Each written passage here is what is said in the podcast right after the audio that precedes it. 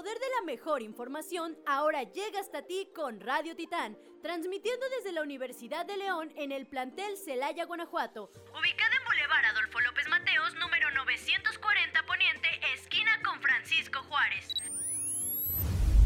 Sé bienvenido a una programación donde la calidad es la que manda, la radio preferida para escuchar lo mejor de lo mejor. Sintonízanos en nuestro canal de Spotify Radio Titán y nuestra página oficial de Facebook Radio Titán UDL Celaya. Radio Titán, calidad y poder para ti.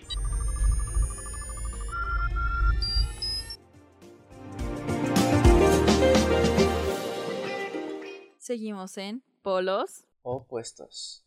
Hola, soy Carla Jiménez. Y yo soy Hugo Hernández y hoy les vamos a hablar de un tema que, que en lo personal se me hace demasiado chido, que son las clases en línea, nuestras famosas clases en línea. Pues primero les voy a decir la definición, aunque ustedes ya lo conocen, pues más que a la perfección lo que son las clases en línea, para estar más, más estudiados y tener una definición más exacta. La información online son cursos o la formación en línea son cursos que se realizan de forma no presencial a través de un dispositivo con conexión a Internet. Esto es que se requiere de las tecnologías de la información y la comunicación, o se hace las famosas TIC. Los estudiantes pueden estudiar desde su casa o desde cualquier sitio en el que tengan conexión a Internet. ¿Tú qué dices, Hugo? Es que es un tema muy, muy delicado, no queremos este, hacer problemas por este podcast ni, ni herir sentimientos de nuestros maestros, pero lo intentaremos. Lo intentaremos, trataremos de omitir palabras altisonantes, hirientes, pero también sé que ellos tienen algo dentro que nos han de querer decir y me gustaría escuchar también después alguna opinión de algún maestro al escuchar este podcast. Ya veremos. Pues en mi opinión, las clases en línea han sido todo un caos. Yo creo que para todos en forma global, porque siento que ninguna institución estaba preparada para pues pasar todo a una modalidad virtual.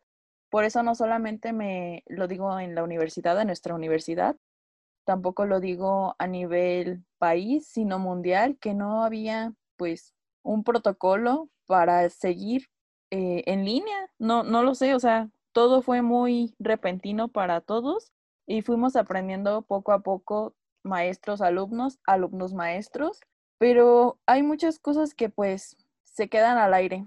No lo sé cómo, cómo, cómo dirías tú esto, Hugo, es que no, ni siquiera sé cómo expresarme a, a las clases en línea sin sacar tanto odio.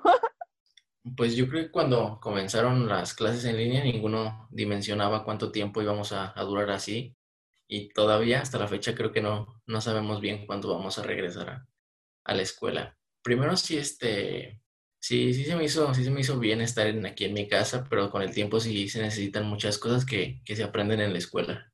Sí, estoy de acuerdo y más que nada, ahorita lo que me ha pegado más, ¿en cuánto ya llevamos de cuarentena? ¿Más de seis meses? ¿Seis meses? No lo sé.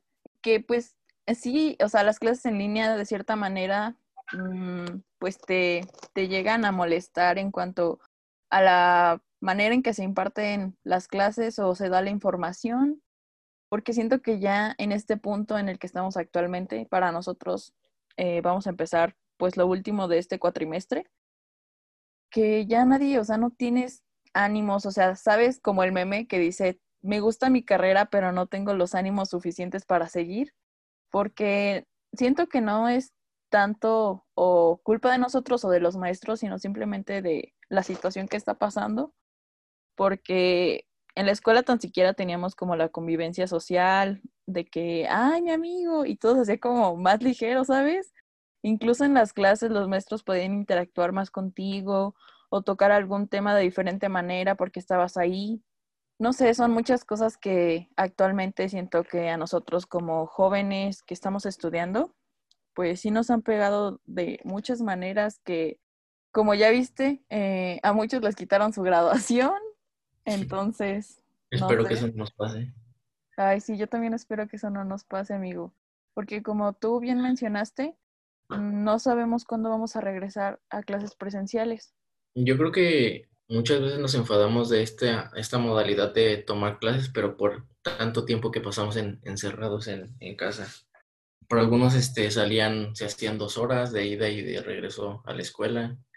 Este, lo que pasabas caminando, lo que te reías con tus amigos, lo que veías cuando salías y te ibas por algún lugar con, con tus compañeros y ahora solo estamos en nuestro cuarto o nuestra sala o pues cada quien donde tome sus, sus clases. Sí, también concuerdo con eso. Y me gustaría abarcar ahora otro punto, el, el que se podría derivar de la definición, que decía que son clases en línea con un aparato o algo que tenga conexión a Internet. Ahora vamos a entrar con lo que viene siendo las conexiones a Internet.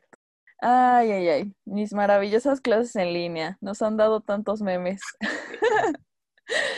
y uno de ellos es la conexión a Internet porque pues como ahora todo el mundo no es como una modalidad propia de algún, de algún plantel que estén tomando esta modalidad, eh, pues se satura, se saturan los servidores de, de, los internets de cualquier compañía y de que no, no tengo conexión.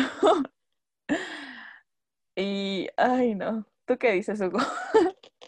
Pues sí, es un, un, enfado. Hay momentos en los que no, no puede pasar eso, por ejemplo, en un, en un examen. O sea, imagínate que se, te, que se te caiga y después ya no puedas volverlo a hacerlo de nuevo. O estar preguntando qué fue lo que dijo el profesor o así porque se trabó o algo falló en, en el audio. Sí, y sabes qué, qué siento, en, este punto sí me gustaría a, abordar a los maestros que para fortuna nuestra, eh, nuestro plantel o bueno, en nuestra escuela, sí han tenido cierta tolerancia con ese tipo de cosas porque saben que, que pues no están en, no está en nuestras manos tener un buen internet o, o un mal internet, ¿sabes? Pero también hay maestros que pues no les interesa y ahí siento que deberían de ser como un poco más flexibles con los alumnos porque hay veces que pues en realidad eso no está en tus manos ni que se vaya la luz ni que tu computadora no sirva, porque pues como la has estado usando tanto tiempo ahora, o sea, también las máquinas tienen que descansar en ciertos momentos y pues con tantas tareas que les dejan o que nos dejan, pues es casi imposible dejar un reposo el adecuado que se debería y pues pasan estas fallas. No sé si tú has visto algo o en tu experiencia sobre lo que acabo de mencionar, Hugo. Yo creo que los maestros también se han tenido que adaptar a esto. Y también sé, sin nombres, también sé que hay varios alumnos que... Nombres, nombres, nombres. También sé que hay varios alumnos que, que se aprovechan de eso. Sí, también me gustaría, ajá, entrar en eso. Era lo que me refería con los maravillosos memes que como saben que estas cosas no están en nuestras manos o que no pueden venir los maestros a decirnos, oye, pues conéctate, o sea, simplemente no te conectas y ya no tienes clase, ¿sabes? Pero sí tu falta.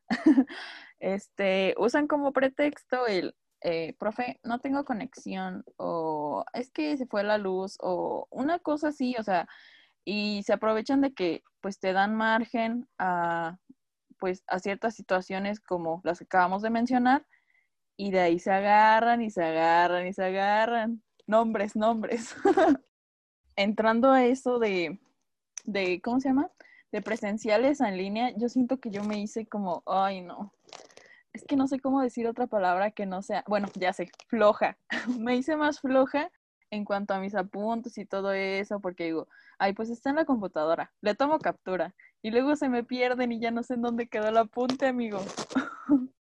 Yo también, yo también dejé de tomar apuntes por un tiempo, pero ya, ya me puse las pilas. Sí, yo también ahorita, mira, de hecho tengo apuntes de lo que estamos diciendo. Entonces, sí, o sea, son cosas que todos hemos tenido que estar pasando, nos estamos adaptando, aunque pues no queramos, es lo que tenemos en la actualidad. Y los que seguimos estudiando ahorita, aunque sea por la computadora, tenemos que dar gracias porque hay personas que por esta misma modalidad tuvieron que abandonar o salirse de la escuela porque luego se cruzaba con, con cosas laborales, eh, no tenían dinero o no tienen dinero para mantener la escuela, así que también hay que ver ese lado como positivo. Mm, yo creo que también nos ha puesto a prueba, ver qué tan responsables somos por, por nosotros mismos. Hemos cambiado nuestros hábitos desde que estamos en, en casa y nos hemos tenido que acoplar a, e, a ello.